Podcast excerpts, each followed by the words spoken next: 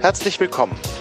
Sie sind mit dem Anschluss des Podcasts Diskutabel Gespräche aus der Bildungsbehörde verbunden. Derzeit sind alle unsere Mitarbeiterinnen und Mitarbeiter im Gespräch. Wir stellen Sie nun direkt in die Chefetage durch. Bitte bleiben Sie am Apparat. Danke. Ja, einen wunderschönen guten Abend, äh, wollte ich gerade sagen. Ich bin immer noch im Fußballmod von gestern Abend, weil mich das Spiel so mitgerissen hat. Nein, guten Tag. Wir sind äh, äh, am helllichten Tage unterwegs. Und äh, wie so oft bei Diskutabel, vielleicht müssen wir das auch noch mal ein bisschen ändern, schalten wir wieder einmal äh, rüber gen Osten nach Berlin in die Hauptstadt. Äh, ganz, ganz viele GesprächspartnerInnen von uns sitzen tatsächlich in Berlin. Und heute ist Pierre Assisi uns. Assisi ist richtig? Ist ein Z, Assisi. Aber Assisi. Okay. Pierre Sisi, äh, hallo Pierre, da hast du schon mal, die Stimme haben wir schon mal gehört, ist uns zugeschaltet und der Kollege äh, Ansem Selden ist natürlich auch wieder da, sitzt im Homeoffice äh, nahe Altenkirchen. Hello, hello. Ja. Und ähm, wir haben gerade im Vorgespräch schon so ein bisschen ähm, rekurriert auf die, äh, Ansem hat mir gerade geholfen, die 27. Folge, die online ist. Mm, und heute kommen wir zu einem Thema, was so ganz klassisch eigentlich äh, überall in der politischen Bildung immer vorkommt und irgendwie gesellschaftliches Brandthema ist, so finde ich jedenfalls seit Jahren. Aber es ist bei uns noch gar nicht vorgekommen. Deswegen ist es umso schöner, dass Pierre heute dabei ist. Denn Pierre äh, zeichnet verantwortlich für den Verein oder arbeitet zumindest bei UFOG. Ähm, da kann man jetzt vielleicht noch nicht raus erkennen, worum es sich dreht.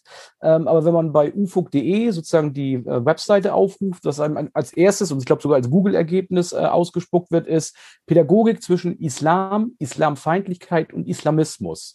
Und damit ist auch ein bisschen äh, aufgerufen, in welche Richtung es heute geht und wo wir ein bisschen reinstechen wollen ein bisschen zu fragen, zu lernen und auch ähm, zu überlegen, äh, was es da mit auf sich hat mit diesen Themen. Auch, also ich glaube, bei mir sind einige Wissensdefizite unterwegs und vielleicht auch einige Stereotype. Ich bin mal gespannt, äh, worüber wir reden werden. Ähm, aber erstmal, Pierre, herzlich willkommen. Schön, dass du dir die Zeit äh, nimmst heute, hier bei Diskutabel dabei zu sein. Freut uns. Und bevor wir aber sozusagen in den Islam, in den politischen Islam, in den Islamismus eintauchen, ähm, bist du uns als Mensch auch nochmal wichtig? Und zwar nur für einen ganz kurzen Ausschnitt äh, mit einer persönlichen Frage, die wir ja allen unseren GesprächspartnerInnen äh, stellen, nämlich der Frage, wann du das letzte Mal etwas gelernt hast, äh, etwas Bewegendes für dich gelernt hast, wo du sagst, ja, das schießt mir sofort in den Kopf, das ist irgendwas, ja, das hat mich schon irgendwie bewegt, mitgenommen, das begleitet mich jetzt irgendwie. Kann was äh, very recent sein, aber kann auch ein bisschen weiter zurückliegen. Hast du da irgendwas? Ja, ihr habt mir Gott sei Dank ein bisschen Bedenkzeit für die Frage gegeben. Und Nicht dann doch, kam das ich kommt jetzt alles Denk total spontan. ja. Nee, nee, wir sind ja ganz authentisch hier. Ich hatte ein bisschen Bedenkzeit und habe überlegt und natürlich äh, Pandemie, die haben wir alle hinter uns und da hat, glaube ich, jeder auch seine Erfahrungen mitgemacht. Und äh, für mich war das erstmal auch eine Phase, ganz am Anfang habe ich das tatsächlich auch genossen, sich mal so entspannt zurückzuziehen zu können, ohne irgendwie das Gefühl haben, was zu vermissen, wirklich einmal Netflix quasi durchschauen, die ganzen Seriensuchten, die man so auf, dem, auf, dem, ja, auf der Liste hatte. Ja, und eine Serie fand ich tatsächlich interessant, da habe ich sehr viel dadurch gelernt, die nennt sich RuPaul. Ich weiß nicht, ob ihr mal davon gehört habt. Aber es ist eine sehr, sehr bekannte Serie, so in der queeren Szene, vielleicht die Serie. Das ist so ein, äh, ja, wie soll man sagen, so ein Reality-Casting-Format mit Drag Queens, mhm. gehostet durch die bekannteste Drag Queen, wahrscheinlich schlechthin weltweit. Das ist RuPaul. Und äh, ist eine, also ich habe das eben zum ersten Mal gesehen, mittlerweile tatsächlich alle Staffeln und es sind einige.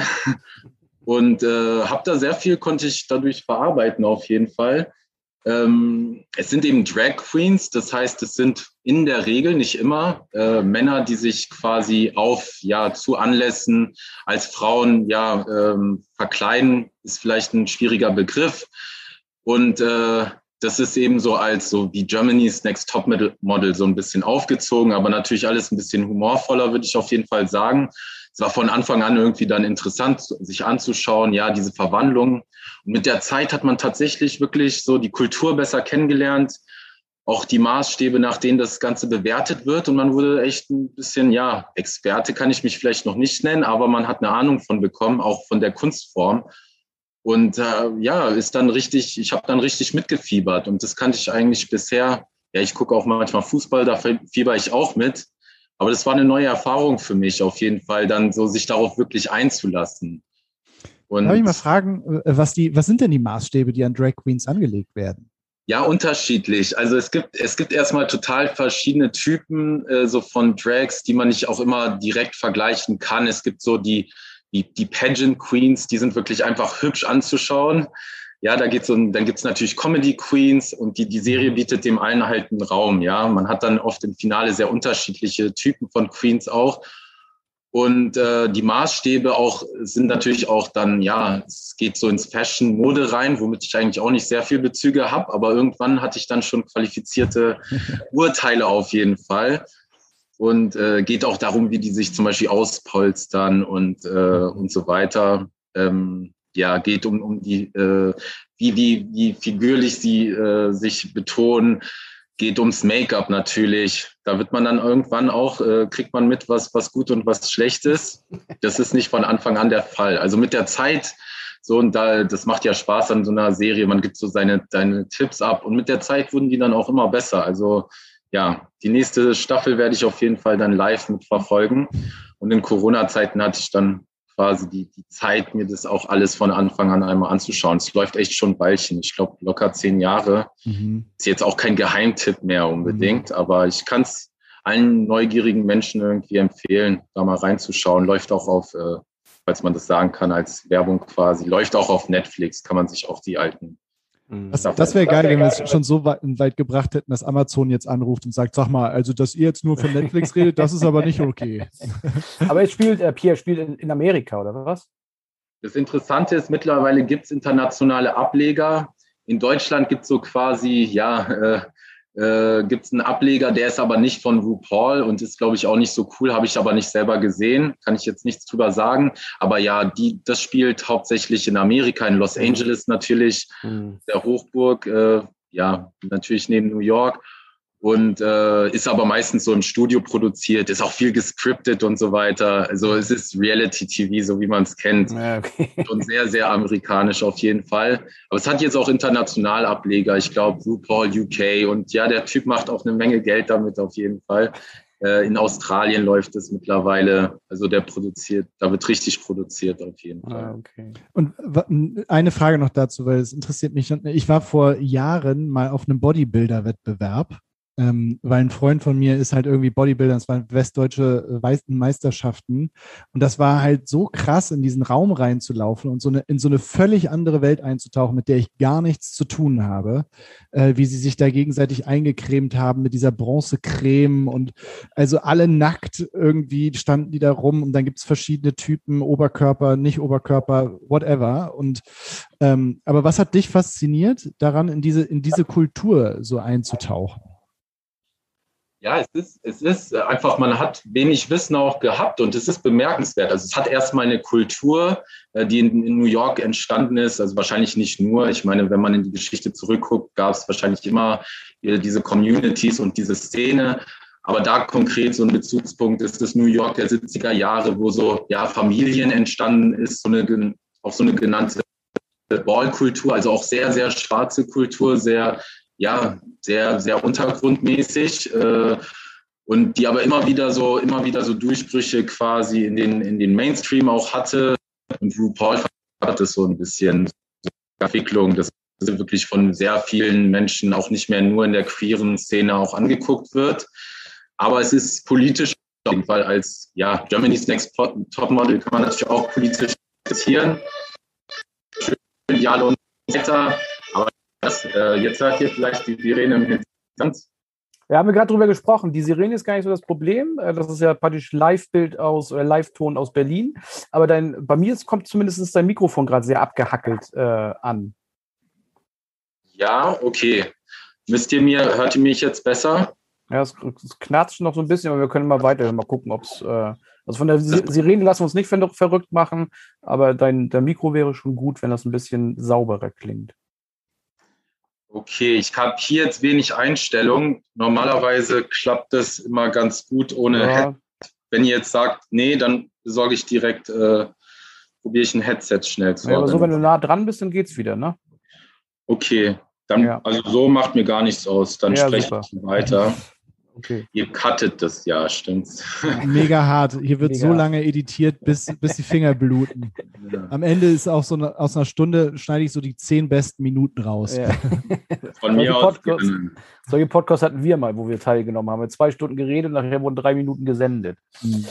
Aber gut, ich hab, äh, dachte gerade, oh Gott, wie kriegen wir jetzt äh, von, von diesem Lernerlebnis äh, die Kurve? Aber auch ähm, so im, im, weiteren Zuhören, als du ähm, äh, Anselms Frage beantwortet hast, vielleicht ist es gar nicht so weit weg. Also, weil du sprachst von, der, von so einer Community, die, von der man vielleicht irgendwie ahnt, irgendwie, was da los ist, äh, aber irgendwie gar nicht so ein richtigen, richtiges Bild hat. Und vielleicht ist es bei dem, den Teilnehmerinnen und Teilnehmern, mit, die, mit denen ihr was macht, oder zumindest das Thema äh, Islam, Islamismus, äh, alles, was sich dort rumdreht, vielleicht auch ähnlich. Irgendwie hat jeder ein Bild, ähm, oft vielleicht auch ein falsches, aber das ist dann vielleicht doch ein, ein guter Bogen zu euch hin. Vielleicht nimmst du uns einmal ganz am Anfang nochmal mit und äh, weil UFUG ist jetzt nicht äh, also bei, bei, uns jedenfalls in der Community, wir kommen ja auch aus der politischen Bildung, ich wüsste nicht, dass da jemand schon mal UFO gesagt hat.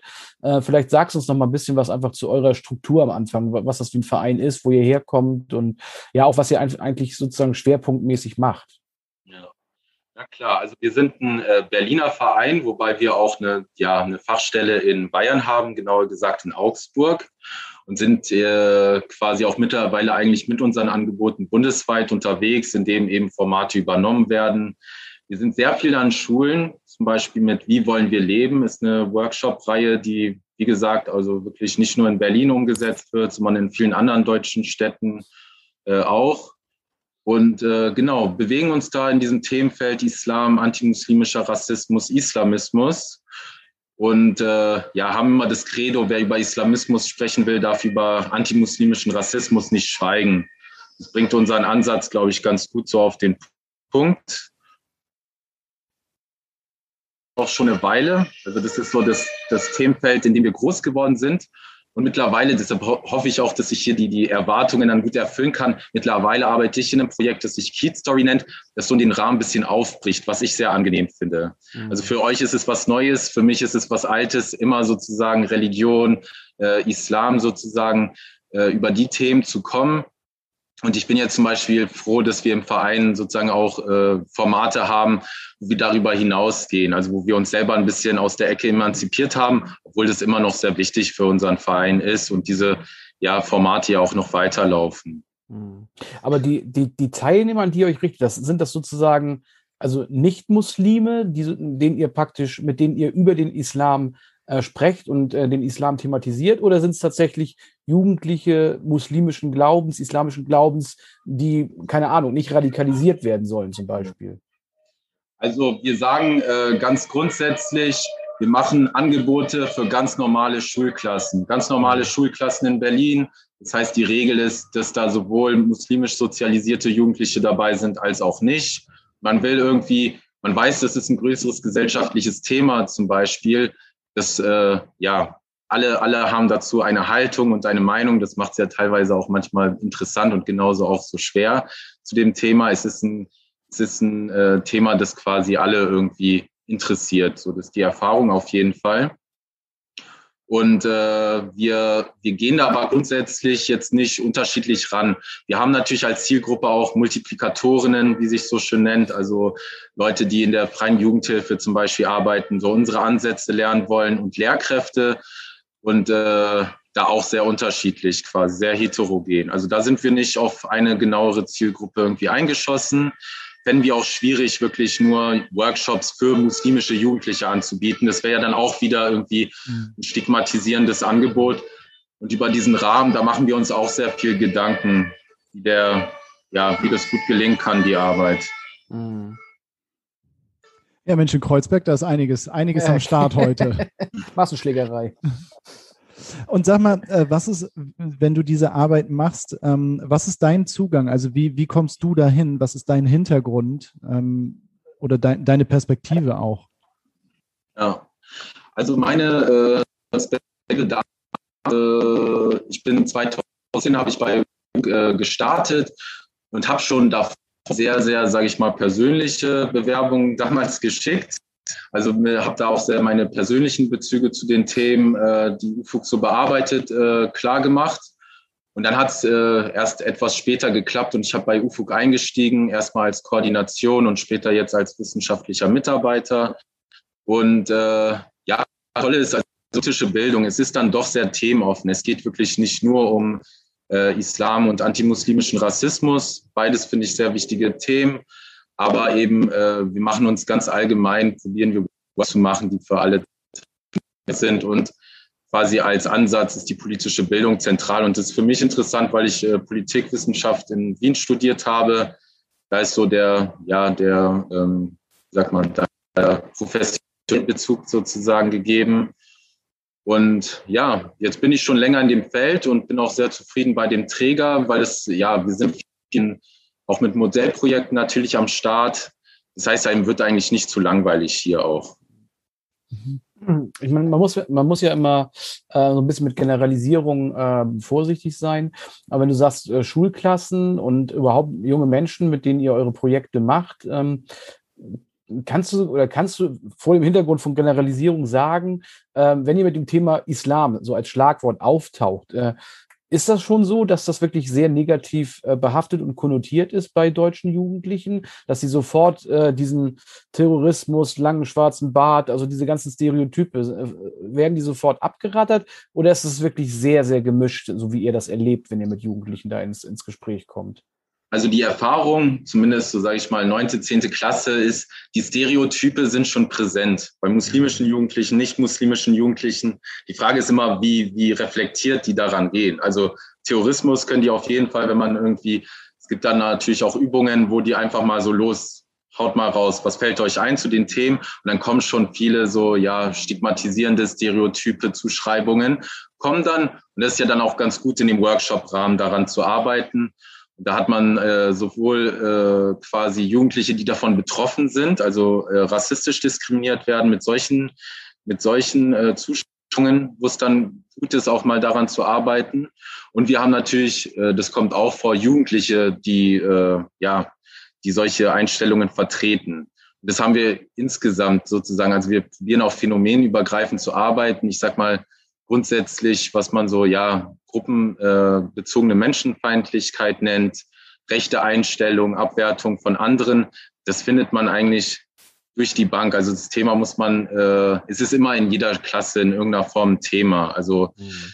ähm, bei, bei uns ist natürlich interessant, dann, äh, auch wenn die Team dann reingehen in eine Klasse, dann ist ja auch noch gar nicht klar, wie das Thema dort auftaucht. Und das ist auch was Gutes, da relativ offen daran zu gehen und äh, macht auch die Bearbeitung dann interessant. Also es gibt nicht den einen Workshop, der überall genau funktioniert, mhm. sondern wir haben Gott sei Dank gut ausgebildete, erfahrene Teams, die dann auch so ein bisschen ja ein Feingefühl dafür haben, wo sie jetzt Schwerpunkte setzen.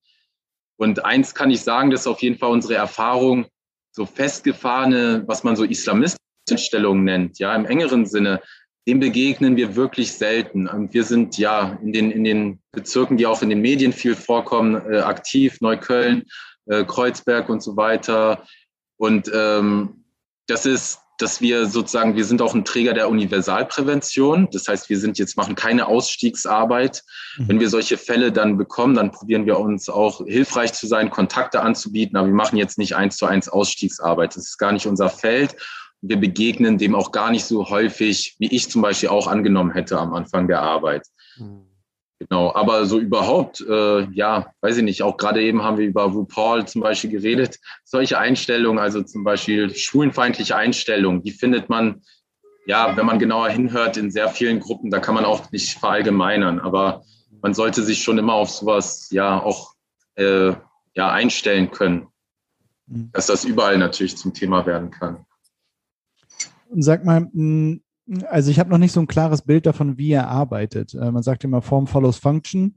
Äh, vielleicht kannst du uns beides so ein bisschen äh, einmal geben, was ist sozusagen die Form, die ihr wählt, um mit den Jugendlichen in Kontakt zu kommen? Also geht ihr an Schulen, habt ihr Workshops, wie arbeitet ihr da, um, um, um die auch zu bekommen, um sie aufzumachen, aufgehen zu lassen, ähm, um Rahmen zu bieten? Und dann eben, was, was sind konkret die Inhalte, über die ihr sprecht? Also weil ich merke selber, wie ich, wenn ich in dieses, äh, wenn ich in dieses Thema einsteige, auch äh, ganz normal, Rass, ganz normal, Rassismus, Alltagsrassismus, solche Dinge. Ähm, ich, ich merke, wie, wie mir das Vokabular fehlt, um darüber wirklich äh, um mir selber die Erlaubnis zu geben, darüber zu sprechen. So, äh, ja. Okay. Also wir haben, wir haben eine Bandbreite von Angeboten und es ist dann auch unterschiedlich. Zum Beispiel klassischerweise, ich habe die vorher schon erwähnt, die Wie wollen wir leben Workshops. Die sind etabliert und werden trotzdem immer weiterentwickelt. Das heißt, die genauen Workshop-Abläufe, die sind mir jetzt nicht auch genau präsent und trotzdem traue ich es mir zu, so ein bisschen mal den Ansatz darzustellen. Also das sind meistens in der Regel äh, Workshops, die dann an einem längeren Tag in der Schule stattfinden, so drei, vier Stunden und wenn es gut läuft, auch mal in einer Reihe. Also da macht man nicht nur einen Workshop, man kommt wieder. Und diese Workshops, die haben dann verschiedene Module. Zum Beispiel, das kommt dann auch oft mit den Vorgesprächen mit den Lehrkräften raus, die sagen, ja, die Kids, die Kids haben irgendwie, weiß ich nicht, da gibt es Probleme, wenn es um die Abwertung, weiß ich nicht, von Frauen zum Beispiel geht. Das ist mir aufgefallen.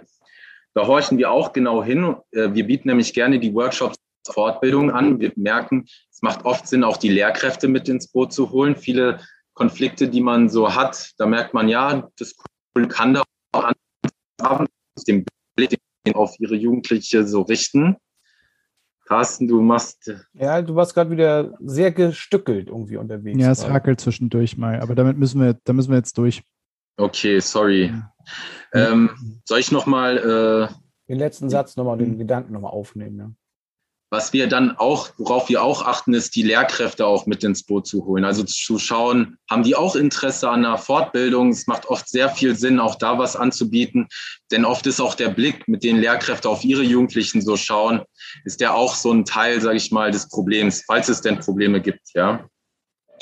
Und äh, das heißt, da gibt es verschiedene Module, äh, die da angeboten werden. Und äh, eigentlich immer spielt auch äh, rassistische Diskriminierung eine Rolle. Also das ist ein Thema, das wir eigentlich, ein Querschnittsthema, das wir eigentlich immer, immer anbieten. Es wird immer auch versucht, so empowerment-orientiert zu arbeiten. Das heißt, das auch zu gucken, was kann man dagegen machen, wie kann man das, äh, wie kann man das verarbeiten, an welche Stellen kann man sich wenden, wenn man so etwas erlebt, beispielsweise. Und das sind zum Beispiel die Workshop-Formate, ja. Und ich bin mittlerweile zum Beispiel in einem Projekt Keat Story nennt sich das. Das hat so thematisch auch einen größeren Rahmen, geht so um Migrationsgeschichte, geht darum, so ein bisschen im eigenen Umfeld zu dokumentieren, Fotos zu machen, Interviews zu führen. Und das machen wir zum Beispiel als AG, was ich total spannend finde. Also wir haben eine Jugendgruppe, arbeiten über ein Schuljahr mit denen zusammen. Und das finde ich vom Format halt auch sehr interessant. Als jemand, der immer wieder sozusagen, äh, ja, man geht in die Schule rein, man ist, man gibt ein paar Impulse, aber man kriegt, ja, man kann das nicht ausreichend begleiten, hat man oft das Gefühl, obwohl es sehr schöne Erlebnisse auf jeden Fall da gibt. Irgendwie macht es in der Regel immer Freude, irgendwie mal wieder an der Schule zu sein. Und wir, äh, genau, das sind halt so die unterschiedlichen Formate. Also schon sehr schulbezogen, obwohl wir auch äh, unsere Angebote auch auf äh, Träger der freien Jugendhilfe, sprich Jugendclubs, äh, auch für die anbieten. Ähm, und auch sonst ja viel unterwegs sind, Beratungsarbeit machen, ähm, ja, sehr unterschiedlich, also schon ein größeres Portfolio an Projekten mittlerweile haben.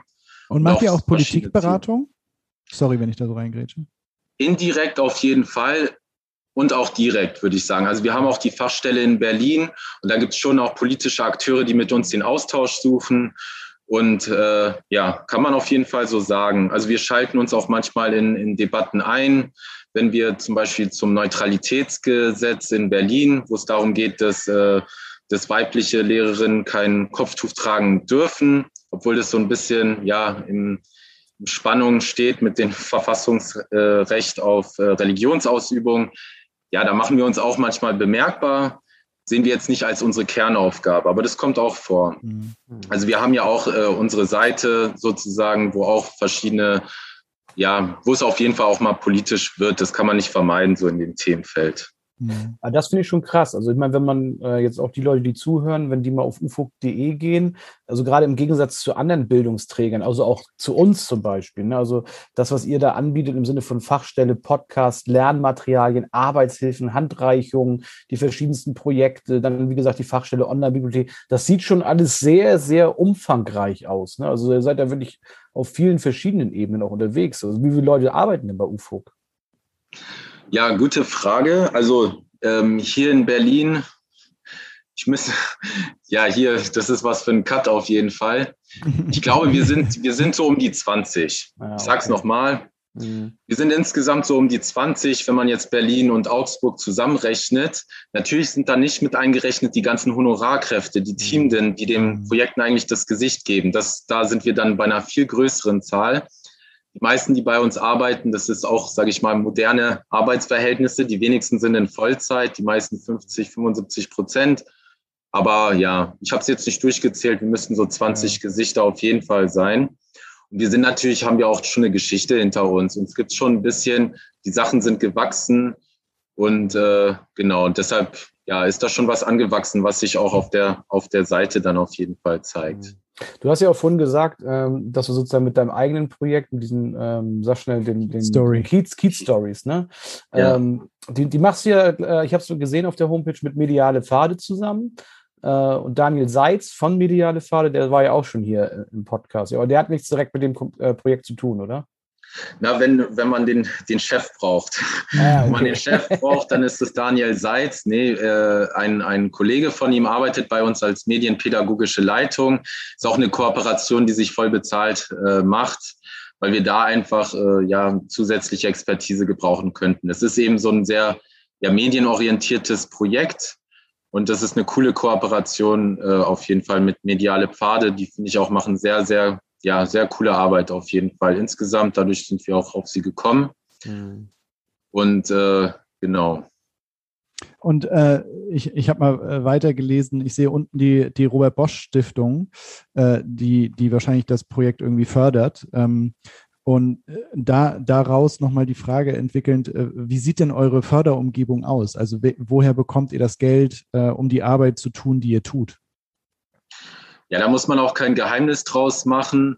Äh, wir sind äh, vor allen Dingen von öffentlichen Aufträgen auf jeden Fall abhängig, die meisten über Modellprojekte eben. Wir sind auch im Kompetenznetzwerk islamistischer Extremismus, KNIX, dabei. Und das ist alles, läuft über Demokratie leben, also über das Familienministerium mhm. vor allen Dingen. Daneben gibt es natürlich äh, auch Kleinprojekte. Also das gehört ja so zu dem Hustle dazu. Also mhm. Projektanträge schreiben, gucken, was so los ist. Also man versucht sich schon zu diversifizieren und äh, werden natürlich auch auf, äh, ja, auf Landesebene gefördert. Dann, wenn es darum geht, zum Beispiel Projekte zu verstetigen, dann guckt man, was gibt es in Berlin für Fördertöpfe zum Beispiel. Also Spenden und sowas spielt da eher eine untergeordnete Rolle. Die sind schon vor allen Dingen im Rahmen von, von äh, Förderprogrammen, äh, die zu unserer, ja, die, die dazu beitragen, dass unser Verein laufen kann mit allen Vor-, und Nachteilen auf jeden Fall. Ich würde mal gerne den, äh, nochmal den Schwenk zurück machen, so ins Inhaltliche rein. Ich sage das jetzt mal für, für mich sehr ungeschützt. Also ich bin absolut kein Experte. Was das äh, betrifft, würde ich nur so durch ein bisschen Zeitung und Lesen und Lektüre vielleicht mal irgendwie über ein Buch, aber ich, wie gesagt, fern davon weg, irgendwie was wirklich sehr Kluges über Islam und Islamfeindlichkeit und sowas sagen zu können. Ähm, was ich mal so mitgenommen habe, ist sozusagen, dass all das, was wir sozusagen heutzutage negativ konnotieren mit diesem Islam, auch gar nicht sozusagen von der Urschrift kommt, sondern eben immer durch die Auslegung über die Jahrhunderte, ähm, die eben die verschiedenen geistlichen Gelehrten da aus dem Islam sozusagen dann auch wirklich missbrauchen, äh, so wie, wie den Dschihad zum Beispiel, äh, ähm, um, um den, um sozusagen im, im neu modernen, im 21. Jahrhundert jetzt wirklich einen heiligen Krieg, den es ja so per Definition anscheinend gar nicht gibt.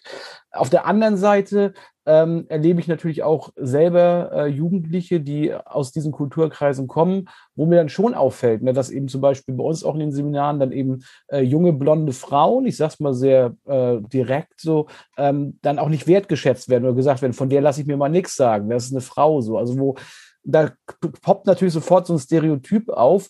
Und ich sage das jetzt, weil, so, weil ich so ein bisschen eine Einschätzung mir von dir erhoffe, ähm, wie viel ist denn sozusagen an diesem, an dieser, an diesem ganzen Narrativ, sowohl positiv als auch negativ dran? Sind das, ist es wie, keine Ahnung, auch der christliche Glaube hat seine Fanatismen und äh, seine Terroristen äh, und ist es nur in, in, im westlichen Europa jetzt überhöht, dass wir sozusagen den, den Islam oft in so, eine, in so eine schwarze Ecke schieben und das ist eigentlich nur ein ganz geringer Teil? Oder sind da tatsächlich auch schon über die Jahrhunderte und auch in den Kulturkreisen ähm, ja, weiß ich, frauenfeindliche oder überhaupt äh, antidemokratische, undemokratische Strukturen bei den Menschen verinnerlicht, die sozusagen das auch ein bisschen rechtfertigen, diese Kritik an dieser Religion? Okay, das ist ein riesen, riesen Fass, das du da aufmachst, auf jeden Fall. Und ich probiere da mal was Schlaues zu, zu sagen. Also zunächst einmal so, um unseren Ansatz klar zu machen. Wir sehen uns jetzt auch nicht, äh, viele meiner Kolleginnen sind äh, muslimisch, haben viel mehr Wissen zum Beispiel als ich. Ich persönlich bin nicht religiös. Mhm. Unser Ansatz sagt aber auch eigentlich, man muss jetzt gar nicht hier irgendwie den Rodan, den Koran studieren, um da Antworten zu finden, sondern es geht mehr um Reflexion, politische Bildung. Was, was sind die Regeln dahinter? Und äh, manchmal kann es natürlich schon helfen, Wissen zu haben. Wissen kann immer helfen, ja, wenn man sich äh, dem Islam ein bisschen auskennt. Wenn man zum Beispiel weiß, dass der große Dschihad der persönliche Dschihad ist, der, We der Dschihad äh, quasi durchs Leben zu gehen, ein anständiger Mensch zu sein, dann ist das schon mal ein tolles Wissen, was auch Lehrkräfte natürlich interessieren sollte. Ähm, auch total missbrauchter Begriff eben. Und dann, wenn wir jetzt darüber sprechen, jetzt historisch zum Beispiel ergibt sich ja ein sehr, sehr, ja, sehr heterogenes Bild. Jede Verallgemeinerung relativiert sich dann wieder. Ich fand, äh, kann jetzt einzelne Beispiele zum Beispiel rausnehmen. Ähm, ich bin insgesamt, was, was ich als Kulturalismus bezeichnen würde, also so Welterklärung durch Kulturen, immer sehr skeptisch. Wir haben von Anfang an, wir stehen natürlich in einem Austausch durch Migration, durch Geopolitik mit dem, mit der sogenannten muslimischen Welt die muslimische Welt ist auch wesentlich widersprüchlicher, als wir sie teilweise wahrnehmen. Wir haben rassistische Denkmuster und da spielt das alles rein und äh, hängt auch irgendwie zusammen. Kolonialismus hängt mit der Entwicklung zum Beispiel natürlich im Nahen Osten äh, sehr viel zusammen. Entwicklung, antidemokratische Entwicklungen, die wir dort beobachten. Genauso hat man eben emanzipatorische Bewegungen in der muslimischen Welt, die, die oft nicht wahrgenommen werden. Wir haben momentan auch viele interessante Entwicklungen dort, die zu wenig wahrgenommen werden. Genauso nehme ich auch die Jugendlichen in, in Berlin, in Deutschland sehr unterschiedlich wahr. Also es gibt solche, ich würde das dann immer Phänomene nehmen. Zum Beispiel in der Arbeit mit Lehrkräften ist es auch wichtig, das ernst zu nehmen. Ja, es gibt so Beobachtungen, die man macht. Da muss man natürlich schon in sich gehen, so äh, wie, wie nehme ich Jugendliche wahr? Ich nehme das auch schon auch wahr, dass äh, muslimisch aussehende Jugendliche auch von vornherein anders wahrgenommen werden. Andererseits sind sie mit diesen Zuschreibungen auch konfrontiert. Und eine Strategie, damit umzugehen, ist nun mal leider auch, das dann so für sich anzunehmen. Das kann ja auch passieren. Das ist auch so ein Faktor, den man zu wenig, man zu wenig berücksichtigt. Was auf jeden Fall kontraproduktiv ist, ist eben, ja, äh, so an Jugendliche heranzutreten. So, ihr, ihr respektiert nicht eure Frauen und das als Konflikt mit ihrer Religion irgendwie so darzustellen, das kann nicht gut gehen. Und das wäre, glaube ich, glaube ich, ist auch ein Konsens bei uns im Verein auf jeden Fall. Also man muss jetzt nicht irgendwie die, die, die Augen verschließen vor Phänomenen, die man beobachtet. Aber in der Arbeit mit Jugendlichen ist es, ja, ist es dann auch nicht so eindeutig, muss ich, ist meine Erfahrung, Tatsache. Und dann, wenn es um Frauenfeindlichkeit geht, auf der anderen Seite ist es eben auch ein viel größeres Thema. Ich meine, äh, äh, äh, ja, äh, solche Einstellungen haben wir eben nicht nur in der muslimischen Bevölkerung. Ja, die haben wir in allen, die zieht sich durch alle Bevölkerungsgruppen aus. Ich habe auch ein anderes Beispiel. Wir waren, ich war mal in einer ja, Gruppe, die bestand tatsächlich vor allen Dingen aus äh, ja, äh, ja, nicht Menschen, die nicht deutscher Herkunft waren, aus äh, arabischen Ländern, wirklich konkret aus äh, arabischen Ländern kamen. Und die hatten auf einmal total flüchtlingsfeindliche Einstellungen. Mhm. Ja, sowas gibt es natürlich auch. Die meinten, so, Merkel lässt alle rein. Am Ende haben wir da eine ganz gute, ganz gute, ganz gute, ähm, ganz guten Weg in dem Workshop gemacht, auch weil einer der Team dann selber geflüchtet war und es nochmal Eindruck gemacht hatte, seine Geschichte. Aber das will ich auch sagen. Also wenn es um solche Phänomene geht in der politischen Bildung, seien wir ganz offen, arbeiten wir phänomenübergreifend. Wenn es um Frauenfeindlichkeit geht, dann sprechen wir über Frauenfeindlichkeit.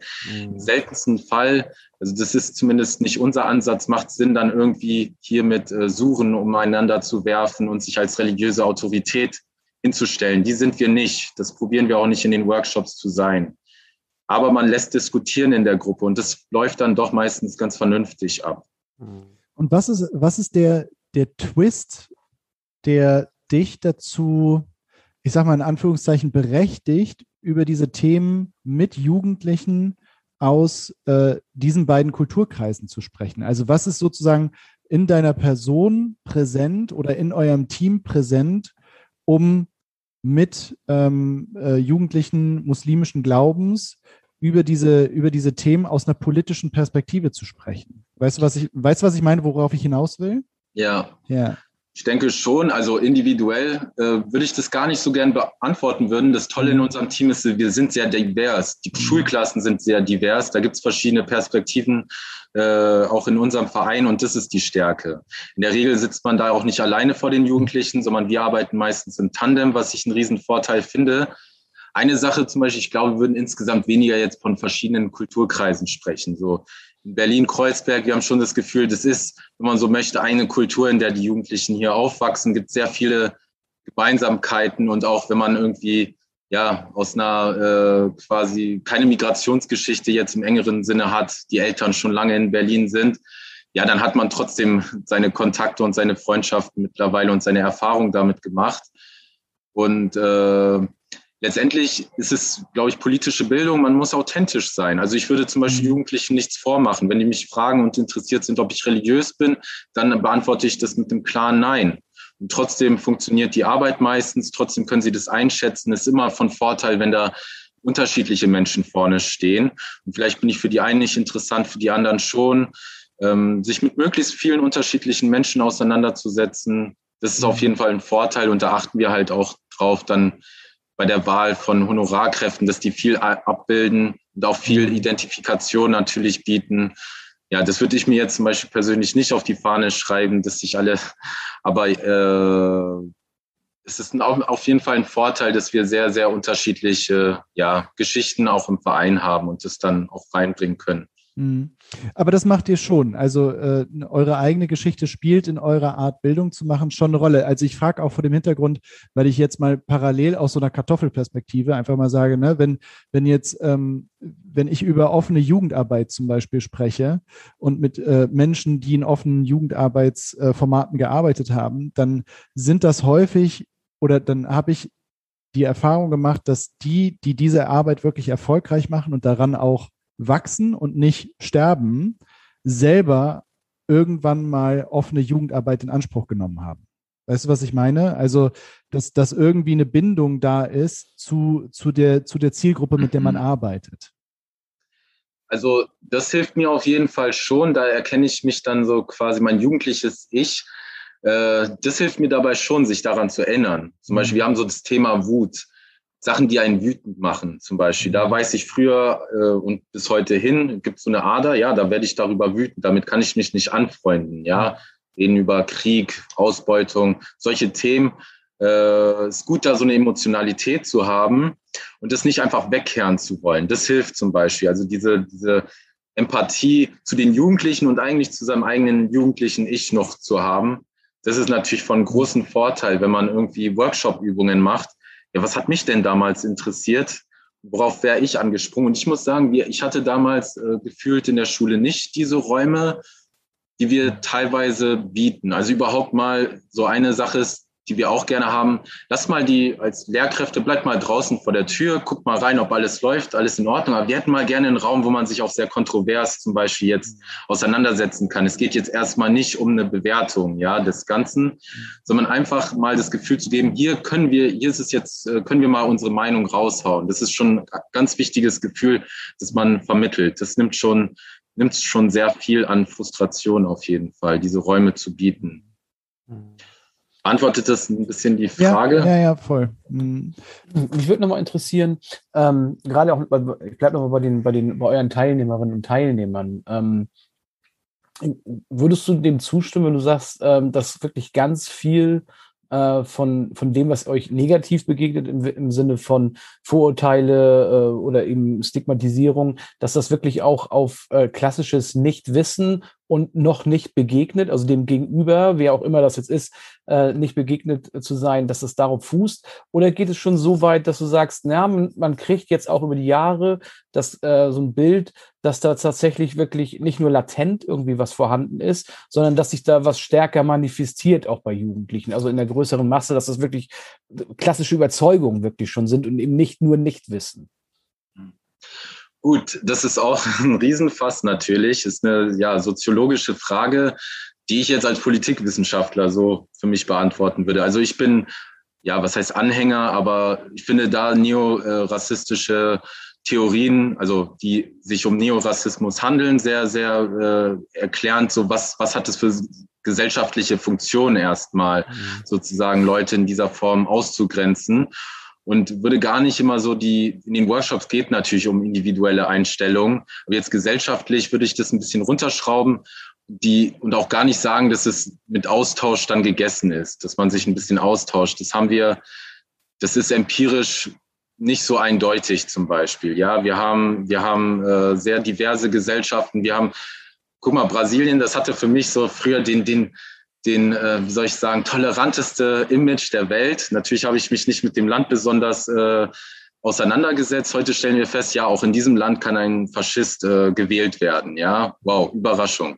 Also auch äh, da habe ich jetzt nicht so viel Hoffnung darin, dass wir einfach uns alle ein bisschen besser kennenlernen werden und dann ist der Rassismus äh, vorbei.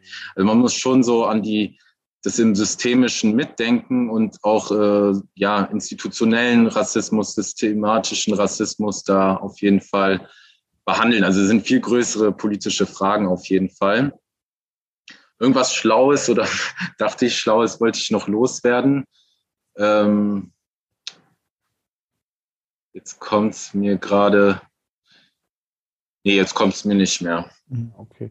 Ähm, ich habe noch eine zweite Frage. Ich weiß, die knüpft nicht direkt an, aber ähm, weil ich das auch bei mir im Umfeld äh, immer mal wieder höre. Natürlich nicht dauernd, aber immer mal wieder so dieses, ich glaube, vorhin hast du es auch gesagt und bei euch auf der Homepage habe ich es auch gelesen, dass ihr das, was der Bundespräsident vor ein paar Jahren immer mal gesagt hat, dass wir einfach eine Einwanderungsgesellschaft sind. Das ist ein Fakt, das ist so. Ähm, wir haben auch letztens im ähm, als wir mit Sea-Watch äh, gesprochen haben, äh, die von, wo die Vertreterin, weiß, ich weiß gar nicht mehr den Namen, wie sie hieß, aber gesagt hat, ähm, also der, der, die Lösung ist eigentlich nicht, die Grenzen zuzumachen, sondern Migration ist sozusagen ein natürliches Phänomen und wir müssen die Grenzen aufmachen und äh, da passiert, da ist, da geht die Welt nicht unter halt. Ne? Ähm, also das, das als vor, Vorwegrede, ähm, diese, ja, diese Angst von Deutschen, ich sage jetzt mal von Deutschen, natürlich von allen, aber diese Angst, die bei Deutschen auch da ist, ähm, da kommen wirklich, da kommt eine Kultur, da kommt eine Religion und die macht dieses christliche Abendland kaputt. Ne? Also da gibt es ja auch eine politische Partei, Partei, die das mittlerweile sehr offen äh, vertritt. Was, was sind denn Reaktionen von euch oder auch dir, wenn, wenn jemand sowas äußert, äh, diese, diese, oder diese Angst einfach mit ins Spiel bringt? Ne? Was, was sind denn Gegenargumente, beziehungsweise was sind sozusagen ja, Rezepte, um dem auch ein bisschen zu widersprechen, das zu entkräften oder ihm, auch, ihm oder ihr dann, dann auch zu helfen, das äh, zu hinterfragen? Zunächst, äh, zunächst glaube ich, äh, wenn man so eine Äußerung hört und wir reden jetzt über Jugendliche, ich würde da zum Beispiel einen Unterschied machen, mit wem ich da spreche. Mhm. Mit Jugendlichen hätte ich da noch unglaublich viel mehr Toleranz auf jeden Fall. Und in so einem Workshop-Setting macht es natürlich Sinn, erstmal gar nicht direkt zu entgegnen. Nur erstmal gucken, wie denken die anderen hier. Erstmal zu, auch zu gucken, was kommt aus der Gruppe, gibt es da Widerstand dagegen? Ähm, und nicht jetzt direkt hier äh, rote Karte, sozusagen gehobener Zeigefinger, das direkt zurückzuschicken und quasi die, den Jugendlichen in die Schranken zu weisen. Also das wäre, glaube ich, ein, äh, erstmal nicht der beste Umgang. Dann ist es so, äh, ja, dann einfach können wir zum Beispiel im Workshop-Format normalerweise, wenn wir das haben, dann geht es eigentlich nur über Beziehungsarbeit, würde ich sagen, solche Einstellungen längerfristig wirklich zu, zu ändern in so einem, in so einem Setting, da kann man nur ein paar Impulse geben, so ein bisschen zum Nachdenken anregen. Und darüber gibt es natürlich tausend verschiedene Möglichkeiten. Man kann sich natürlich historisch darauf einlassen, wie normal Migration ist, wie auch quasi deutsch-deutsche Jugendliche auch eine Migrationsgeschichte in aller Regel haben, dass der Mensch ohne Migration nicht vorstellbar wäre. Dass das eigentlich das Normale ist und das Exotische ist eher jemand, der tatsächlich seit äh, Arno dazu mal sein, sag mal, sein Arsch nicht bewegt hat. Das ist die absolute Ausnahme auf jeden Fall hier. So, das, äh, das zum Beispiel bei Story ist auch so ein Faktor. Ja, es geht um Migration, aber wir sind auch total neugierig auf quasi deutsch-deutsche Geschichten, auf Binnenmigration. Die gehört da genauso dazu. Die wollen wir dann auch nicht ausschließen und sind auch total offen für diese Geschichten. Und äh, ja, darüber hinaus, ich meine, dann gibt's wirklich verschiedene, verschiedene Ansätze. Es ist natürlich auch interessant, äh, das ist immer so ein, da ist man auch in einem Spannungsfeld. Ich finde es schon spannend, auch manchmal ähm, Bezüge zum Beispiel zu nationalsozialistischer Rhetorik herzustellen.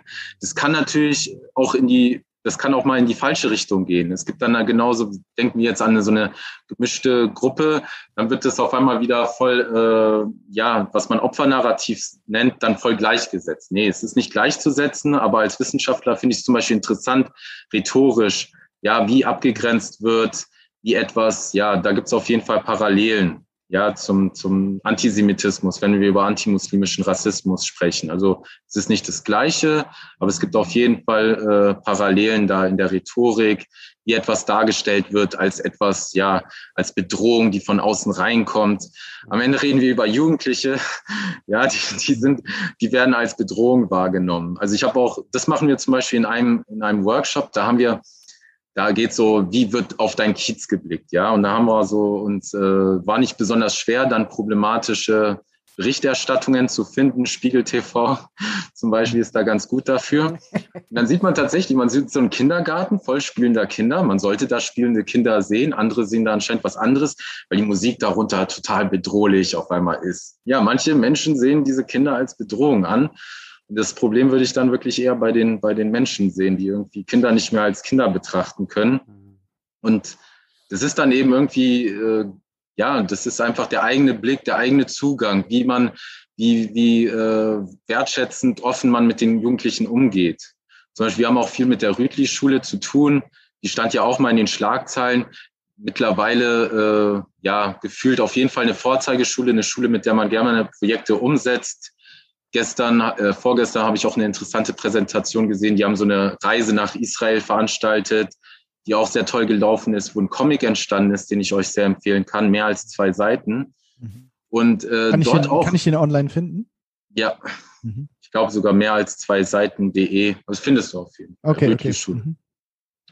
Und äh, und dort auch die Lehrkräfte haben halt dort mittlerweile, und das ist wirklich, ist auch gut, dass das Kollegium natürlich ein bisschen diverser wird, aber das gilt für alle Lehrkräfte. Die sind einfach alle mehr so ein bisschen Sozialarbeiterin-typmäßig unterwegs. Einfach mehr Beziehungsarbeit muss man natürlich in solchen Schulen machen. Einfach allgemein, weil es einfach auch, wenn man auch an, ja, einfach soziologisch misst, an Einkommen und so weiter, hat es die Schule einfach schwieriger. Da gibt es mehr Lehrmittelbefreiung als woanders. Also das sind schon Faktoren, die finde ich viel interessanter, als woher kommen die Jugendlichen. Also das, das finde ich dann äh, oftmals relevanter, sowas ins, äh, ja, sich sowas anzugucken. Und dann gibt es tatsächlich, leuchtet auch sehr viel gut in den Schulen. Man sieht es halt nicht so. Es ist halt auch in den Medien weniger präsent, weil es einfach nicht so attraktiv ist, über ja, diese Erfolgsgeschichten leider zu, zu sprechen. Man spricht halt lieber über die Konflikte. Ich meine, es ist einfach so. Also kennt man ja auch selber, wie man, was man liest. Ja. erstmal den Scheißdreck. Na, erstmal, naja, erstmal die Sensation und das, was knallt halt. Ne? Und das, was, was mich auch irgendwie emotional berührt. Also, das ist ja immer wieder so ein Zufluchtsort von uns Menschen. Dahin, wo wir irgendwie emotional irgendwie angesprochen werden, dahin gehen wir halt und damit füllen wir uns. Aber das wäre auch genau meine nächste Frage gewesen. Vielleicht kannst du da nochmal ganz kurz drauf eingehen, ähm, weil ich so gedacht habe, als Carsten diese Frage gestellt hat, ne, ähm, die und auf die Partei verwiesen hat, die sozusagen dieses Narrativ bedient, äh, jetzt kommen die und nehmen uns alles weg. Ist das, ist das tatsächlich was, was, was du, wo du siehst, wenn du in deiner Arbeit bist und mit, mit, mit Schulen arbeitest, mit Schülerinnen und Schülern, ist das, geht das an der Realität total vorbei? Ähm, und ist das überhaupt, ist das, ist das ist das ein Narrativ, was sozusagen von den Medien weiter bedient wird, weil es sich gut verkaufen lässt? Oder ist es tatsächlich was, was, wo du siehst, okay, da geht eine Spaltung irgendwie durch unsere Gesellschaft? Ja, also das Narrativ ist existent, auf jeden Fall, aber es ist ein Narrativ. Also wenn wir jetzt, äh, ich meine, hier politische Bildung, dann würde ich mich auch eher jetzt positionieren. Als Linker ich das natürlich anders. Ich sehe die Spaltung auf einer anderen Ebene. Und wenn man sich äh, die Narrative anschaut, ist es natürlich auch widersprüchlicher. Wie gesagt, wir haben auch äh, quasi äh, geflüchtetenfeindliche Einstellungen bei äh, Menschen mit Migrationshintergrund, sogenannten Migrationshintergrund, da finden wir das genauso, rechte Einstellungen und so weiter. Also es ist dann nicht so schematisch, wie das dargestellt wird und äh, schon ein bisschen komplexer, aber das ist total relevant. Also Verschwörungstheorien, über was wir alles reden, das hat schon seine Relevanz und es ist auch gut, dass es Angebote dazu gibt. Meine Erfahrung ist gerade in der Arbeit halt mit ja, normalen Klassen, lass uns da dann relativ offen an die Themen reingehen, weil wir erstmal gar nicht wissen, was die Themen sind. Höchstens, wenn wir selber halt unseren Blick, unsere Zuschreibungen schon haben und sagen, hey, das ist die Schule da im Wedding, äh, da wird auf jeden Fall das und das Thema sein. Es ist immer gut, äh, nochmal offen reinzugehen und zu gucken, was sind tatsächlich die Themen, was interessiert Jugendliche. Und dann überhaupt auch mit so einem ja, positiveren Blick ranzugehen, politische Bildung so als Recht erstmal für die zu verstehen, dass sie diese Räume auch ein Recht darauf haben, diese Räume zu haben. Und dann kann sowas auf jeden Fall Thema werden und wir arbeiten natürlich auch dazu. Und phänomenübergreifend heißt, ey, das spielt jetzt keine Rolle, ob du irgendwie aus islamistischen Gründen oder aus äh, rechten Motivationen äh, schwulenfeindlich bist. So, wir reden über Schwulenfeindlichkeit und was das eigentlich, ja, womit hängt das eigentlich zusammen? Und äh, da muss man gar nicht irgendwie Zielgruppen untereinander aufteilen. Das ist unter Umständen dann auch ein Teil des Problems. Mhm. Also wir sind da auch teilweise halt in einem schwierigen Rahmen, den man auch reflektieren muss. Also ja, Islamismusprävention, da gab es zum Beispiel viele Gelder, viele Vereine, die in dem Bereich politische Bildung machen wollen, haben sich dann dementsprechend ausgerichtet. Aber die Erfahrung zeigt auch, es ist eigentlich in der Praxis besser, phänomenübergreifend zu arbeiten. Und so ist es mittlerweile auch in Berlin. Also die mhm. Da hat man jetzt nicht mehr immer diese Umwegkommunikation, sondern wir haben das Mandat quasi phänomenübergreifend zu arbeiten. Wir, wir arbeiten dann an den Themen, die wirklich relevant in der Gruppe sind und müssen da nicht äh, zwanghaft so, uns interessiert nur Islamismus, der Rest, mhm. der Rest äh, ist erst, ist, hängt ja auch zusammen letztendlich, würde ich sagen. Die beiden ich habe eine, Frage, hab eine Frage zur Sprache, weil also wenn, wenn Ansum und ich, wenn wir uns im Büro begegnen oder wenn wir Berichte schreiben, ähm, dann ist natürlich dieses immer Jugendliche mit, mit, mit Migrationshintergrund benutzen wir Sprache, wenn wir reden und wenn wir schreiben, weil du gerade gesagt hast, mit sogenanntem Migrationshintergrund.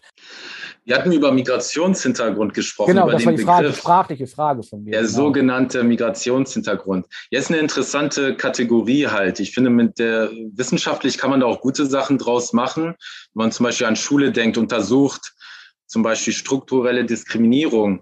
Ja, dann kann es schon äh, Aufschlüsse geben. Zum Beispiel für mich würde es dafür sprechen, wenn weniger Jugendliche mit Migrationshintergrund Abitur machen, dann ist das für mich ein Problem der Schule.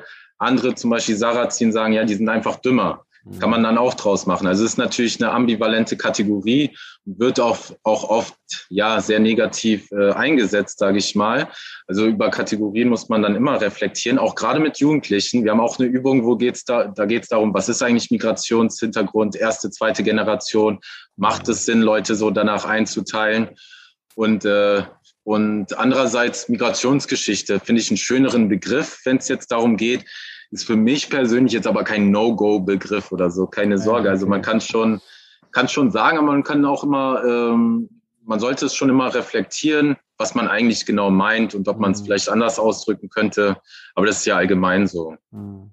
Ich hätte noch eine äh, andere Frage und zwar, also wir kommen ja aus der europapolitischen Jugendbildung, machen ganz viel mit jungen Menschen zum großen Themenschwerpunkt Europa, der natürlich auch sehr filigran unterteilt ist. Und da muss man schon ehrlich sagen, ähm, wenn die bei uns aufschlagen, irgendwo im Westerwald, im, im, in the middle of nowhere, dann sprühen die nicht vor Enthusiasmus, ne, sondern dann ist es eben auch Aufgabe äh, von Seminarleitung, Trainerinnen, äh, über die Methodik auch äh, das Thema so attraktiv eben auch aufzubereiten beziehungsweise zugänglich zu machen. Ähm, deswegen meine Frage ist bei euch dem Thema, äh, wohnt dem sozusagen schon eine gewisse Emotionalität drinne? Ähm, oder müsst ihr auch noch ein bisschen den Zauberstab rausholen? Oder ist es so, weil das Thema vielleicht doch ein bisschen emotionsbeladener ist als irgendwie ein erstmal sehr kaltes, starres, großes, komplexes Europa, dass die Jugendlichen eigentlich direkt aufspringen, weil sie was sagen wollen, weil sie irgendwie betroffen sind oder weil sie ein Vorurteil schon haben oder äh, irgendwie nicht wissen oder so. Ist das so? Also es ist äh, unterschiedlich. Es gibt viele, die es total genießen. Ja, endlich mal kann ich darüber sprechen und äh, nie kommen wir zu Wort und so weiter. Es gibt auch welche, die sagen, hey, reicht jetzt auch mal. Letzte Woche waren doch erst die anderen Kollegen da. Also es gibt auch so ein paar Schulen, die da überspielt werden mit dem Thema, auf jeden Fall. Also das ist, das finde ich ja auch schwierig, so, so überhaupt diese Obsessivität mit dem Thema Islam ist ja ein Problem für sich. Jetzt kommen wir schon wieder mit diesen Workshops. Also ähm, da sind wir dann aber auch so flexibel. Wir hatten zum Beispiel mal eine Gruppe, das, äh, da habe ich hospitiert, dann hat der Team, da hat es ganz gut gemacht, hat so ein Meme gezeigt, das auf jeden Fall so auf äh, antimuslimische Zuschreibungen so rekurriert war, ein Typ mit einem langen Bart und irgendwas mit Terrorist. Und die Kids haben das nicht gecheckt, waren ein bisschen jünger und es war so süß. da hat man das ganze Thema so, okay, weißt du, die sind, das müssen wir jetzt nicht da reinfahren. So, die sind damit nicht äh, in Kontakt gekommen mit diesen negativen Zuschreibungen. Dann bringen wir das jetzt nicht rein. Das werden sie früher oder später leider wahrscheinlich, äh, äh, ja, ohne ungewollt die Erfahrung auf jeden Fall noch machen, damit in Berührung kommen. Aber wir machen es jetzt nicht. Unterschiedlich auf jeden Fall. Mhm. Ja, okay. Und auch die, die, die Bezüge dazu sehr unterschiedlich. Kann man nicht verallgemeinern ich persönlich äh, bin auch mal froh, jetzt ein bisschen Abstand zum Beispiel dazu zu haben, mit Keat Story ein Thema zu haben, wo wir viel themenoffener sind, wo es auch mal um Gentrifizierung gehen kann, wobei natürlich unsere anderen Workshops auch themenoffen sind und unsere Team dann auch dazu angehalten sind, zu gucken, wo die Interessen der Jugendlichen sind. Also immer in jeder Situation. Es gibt einen Workshop-Ablauf, der gibt Sicherheit und trotzdem ist man, glaube ich, immer dazu angehalten, die Diskussion zu führen, wo sie geführt werden sollten. Und das Thema ist auf jeden Fall, insgesamt profitieren wir dann quasi davon, insgesamt, dass es doch ein emotionaleres Thema ist als vielleicht jetzt die EU. Das kann schon sein. Wäre jetzt meine Einschätzung, aber ich habe den Vergleich jetzt auch nicht. Mhm. Ja, also ich, ich habe auch noch vielleicht den Hinweis, weil wir sind natürlich hier wahrscheinlich äh, sehr in der Bildungsblase gehört. Ne? Also alles, was irgendwie so im weitesten Sinne aus der politischen Bildung kommt, äh, vielleicht auch Lehrerinnen und Lehrer. Und als ich vorhin noch, noch mal ganz aktuell bei euch reingegangen bin, also wer jetzt auch an diesem Thema auch Defizite bei sich verspürt oder dann letztendlich auch vielleicht Interesse am Thema gewonnen hat, ne, da irgendwie tiefer einzusteigen. Ich sehe auch, ihr habt zum Beispiel hier so eine Train-the-Trainer-Ausbildung und auch Multiplikatoren-Ausbildung, hast du ja auch gesagt. Also ihr seid auch schon tatsächlich ein Verein, äh, an den man sich wenden kann, um sich selbst auch nochmal zu qualifizieren und, und einzusteigen in, in den Themenbereich. Ne? Auf jeden Fall, auf jeden Fall. Wir sehen einerseits, freuen wir uns natürlich, wenn unsere Ansätze so in die Breite getragen werden. Auf der anderen Seite äh, sind halt eben nicht nur die Jugendliche das Problem, verantwortlich für die Konflikte, die man hat, zum Beispiel im, im schulischen Rahmen, sondern da wollen wir die Lehrkräfte auch mitnehmen. Und da schadet es eigentlich niemals, selber mal seine eigene Rolle zu reflektieren und äh, nachzufragen, wo man vielleicht doch nicht so viel weiß. Das schadet nicht.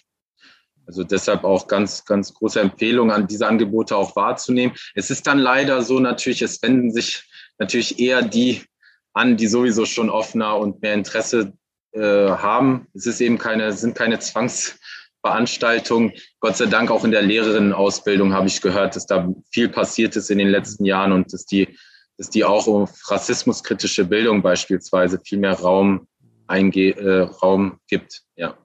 ja. Ja, dann sind Zuck noch. Ja, äh, nur diese eine Frage, weil es interessiert mich, weil wir sind halt äh, die, die hier in diesem Gespräch auf dem Land leben. Ist äh, euer Angebot, das wird hauptsächlich von Berliner Schulen äh, im, im, Großstadtraum wahrscheinlich wahrgenommen. Oder gibt es da auch irgendwie Initiativen von euch, die sich in den ländlichen Raum reinbewegen? Weil das merke ich immer wieder, ne? äh, Deutschland ist nicht gleich Deutschland. Also die Städte sind was ganz, ganz anderes als der, als der ländliche Raum. Ne? Völlig unterschiedliche Kulturen, völlig unterschiedliche Mindsets und so. Kannst du ja. dazu noch was sagen? Ja, kann ich. Also wir sind beispielsweise ja auch in Augsburg. Jetzt würden die sich wahrscheinlich dagegen wehren, dass das irgendwie im Kontext ländlicher Raum. Der ländliche Raum Augsburg. Aber wir sind Tatsache, wir sind auch, äh, wir sind auch im ländlichen Raum unterwegs, manchmal unmittelbar. Also eben, äh, ich meine, wenn wir eine Anfrage aus Brandenburg bekommen, dann übernehmen wir die oft auch, äh, aber auch in, in Bayern eben im Umland und äh, auch mit anderen Projekten. Zum Beispiel war mit Bildmachen, das ist auch so ein medienpädagogisches äh, Projekt, war in dem Themenbereich. Und da waren wir halt auch in NRW und Bayern unter anderem. Und da sind wir auch viel in, in ländlichen Raum gewesen, wobei ich da jetzt persönlich weniger Erfahrung gemacht habe. Es war schon deutlich, dass, dass da andere Diskussionen auf jeden Fall geführt mhm. wurden. Hat man auch an den Ergebnissen äh, gemerkt. Also die, die Diskrepanz sehe ich auch, auch bei Keat Story das würde ich zum Beispiel sagen, das ist schon ein Projekt, das ist für den urbanen Raum so zugeschnitten. Das müsste man schon äh, ja sehr viel adaptieren, um das irgendwie interessant zu machen. Und da fehlt mir dann auch selber einfach die Erfahrung, äh, Workshops selber umgesetzt zu haben im ländlichen Gebiet. Hm. Okay. Ja. ja, sehr cool. Ähm, wir kommen so ein bisschen äh, zum Ende und äh, ich glaube, das äh, war mal wieder eine Serie ähm, heute oder eine Episode, die so ein bisschen zu den aller, allerersten Anfängen von Diskutabel zurückgeht, weil es äh, eine der Säule dieses Podcasts ist es ja auch, die Heterogenität der politischen Bildungslandschaft in Deutschland abzubilden und auch äh, gerade diejenigen, die eben bei euch Berlin, Augsburg und vielleicht eben noch drumherum auch ähm, dem sozusagen eine, eine, größere Plattform zu bringen. Und für uns, wie gesagt, äh, klar, dieses Thema kommt immer mal wieder auch im europäischen Kontext natürlich vor. Also wenn wir uns zurückerinnern vor vier, fünf Jahren mit der Geflüchtetenkrise, das war natürlich ein Riesenthema auch in den europäischen Seminaren. Aber wenn man dir jetzt eine Stunde zugehört hat, ähm, auf welchem Themenfeld und, und wirklich wie komplex jedenfalls für meine Ohren das ist und was das, was Sprache, was Kultur, was Jugendliche, was verschiedene Zielgruppen, was das anbetrifft, auch wie viel sozusagen wir mit, der, mit der eigenen gefärbten Brille da selbst schon kaputt machen, äh, wo wir uns selbst auch reflektieren müssen. Super spannend äh, finde ich das. Und ja, vielen Dank an dieser Stelle, Pierre, schon mal, dass du dir die Zeit genommen hast und so ein bisschen den Vorhang jetzt mal sprachlich gelüftet hast von UFUG, sodass wir mal reinhören konnten, was ihr treibt und was die Themen bei euch hin und her bewegt werden. Vielen Dank. Klar, doch, sehr gerne. Und äh, wir schließen aber äh, wieder mit äh, der äh, geübten Tradition. Am Anfang hast du uns äh, in die Drag Queen Welt. Mal gucken, ob der Song auch äh, aus dieser Serie kommt oder ob du uns jetzt noch irgendwas anderes eröffnest. Aber du weißt, dass es diese Spotify Gästeliste gibt. Und da geht es nicht um, zwingend um ein Bildungserlebnis, aber schon irgendwo auch um diese Verbindung von dir und deinem Tun äh, vielleicht bei UFOG mit dem Thema, mit Bildung insgesamt, aber es kann auch äh, irgendein anderer privater Lebensbereich sein. Irgendein Lied, wo du äh, sagst, ja, das ist so ein, so ein Ding, das hat bei mir irgendwie mal was bewegt oder da hat es mal Klick gemacht oder das ist was, was immer mal wieder aufpoppt in, in wichtigen Momenten in meinem Leben. Hast du da was, was du mit uns teilen möchtest? Ich habe was für euch. Ja, ist ein, ist ein Track, äh, den ich tatsächlich ja äh, auch als Jugendlicher schon gehört hat habe. Äh, die Person, äh, der Künstler, ist schon tot, ist vor kurzem wäre er 50 Jahre gewesen, nämlich Tupac. Und der Track heißt Changes. Und ich finde es immer noch einen wahnsinnig aktuellen, leider aktuellen Track. Ich weiß nicht, ob ihr die Lyrics kennt. Ja, kann man auch immer noch super im, im Schulunterricht äh, behandeln, auf jeden Fall. Manche Sachen ändern sich eben nie. Darüber geht ja der. Track hat auch Referenzen, die immer noch passen. Manche Sachen ändern sich nie, wie der Krieg im Nahen Osten zum Beispiel. Mhm. Bei manchen Sachen war er pessimistischer, dass, dass äh, kein schwarzer Präsident vorstellbar ist in den USA. Aber ich finde es immer noch tolle, tolle Texte von ihm, eine interessante Person, ja, die immer noch Aktualität hat. Und äh, ja, zu RuPaul unmittelbar weiß ich nicht, ob es passt, aber das ist auf jeden Fall ein, ein, ein Lied, das mir immer noch am Herzen hängt und das eine politische Aussage hat. Ja. Ja, cool. Dann äh, herzlichen Dank dafür. Äh, dann fließt auch das bei uns in die, in die Spotify-Liste ein. Und ich sage nochmal ganz herzlichen Dank, Pierre. Alles Gute bei euch in Berlin für eure Arbeit, für das, was ihr euch da vorgenommen habt und so. Und wer weiß, vielleicht nicht in einem nächsten Podcast, aber auf irgendeiner anderen bildungspolitischen Bühne mal in Berlin oder woanders, äh, würde mich freuen. Inshallah. Ja, vielen Dank auch noch von meiner Seite. Jo, macht's gut. Jo, macht's Ciao, ciao. Ciao, ciao. ciao.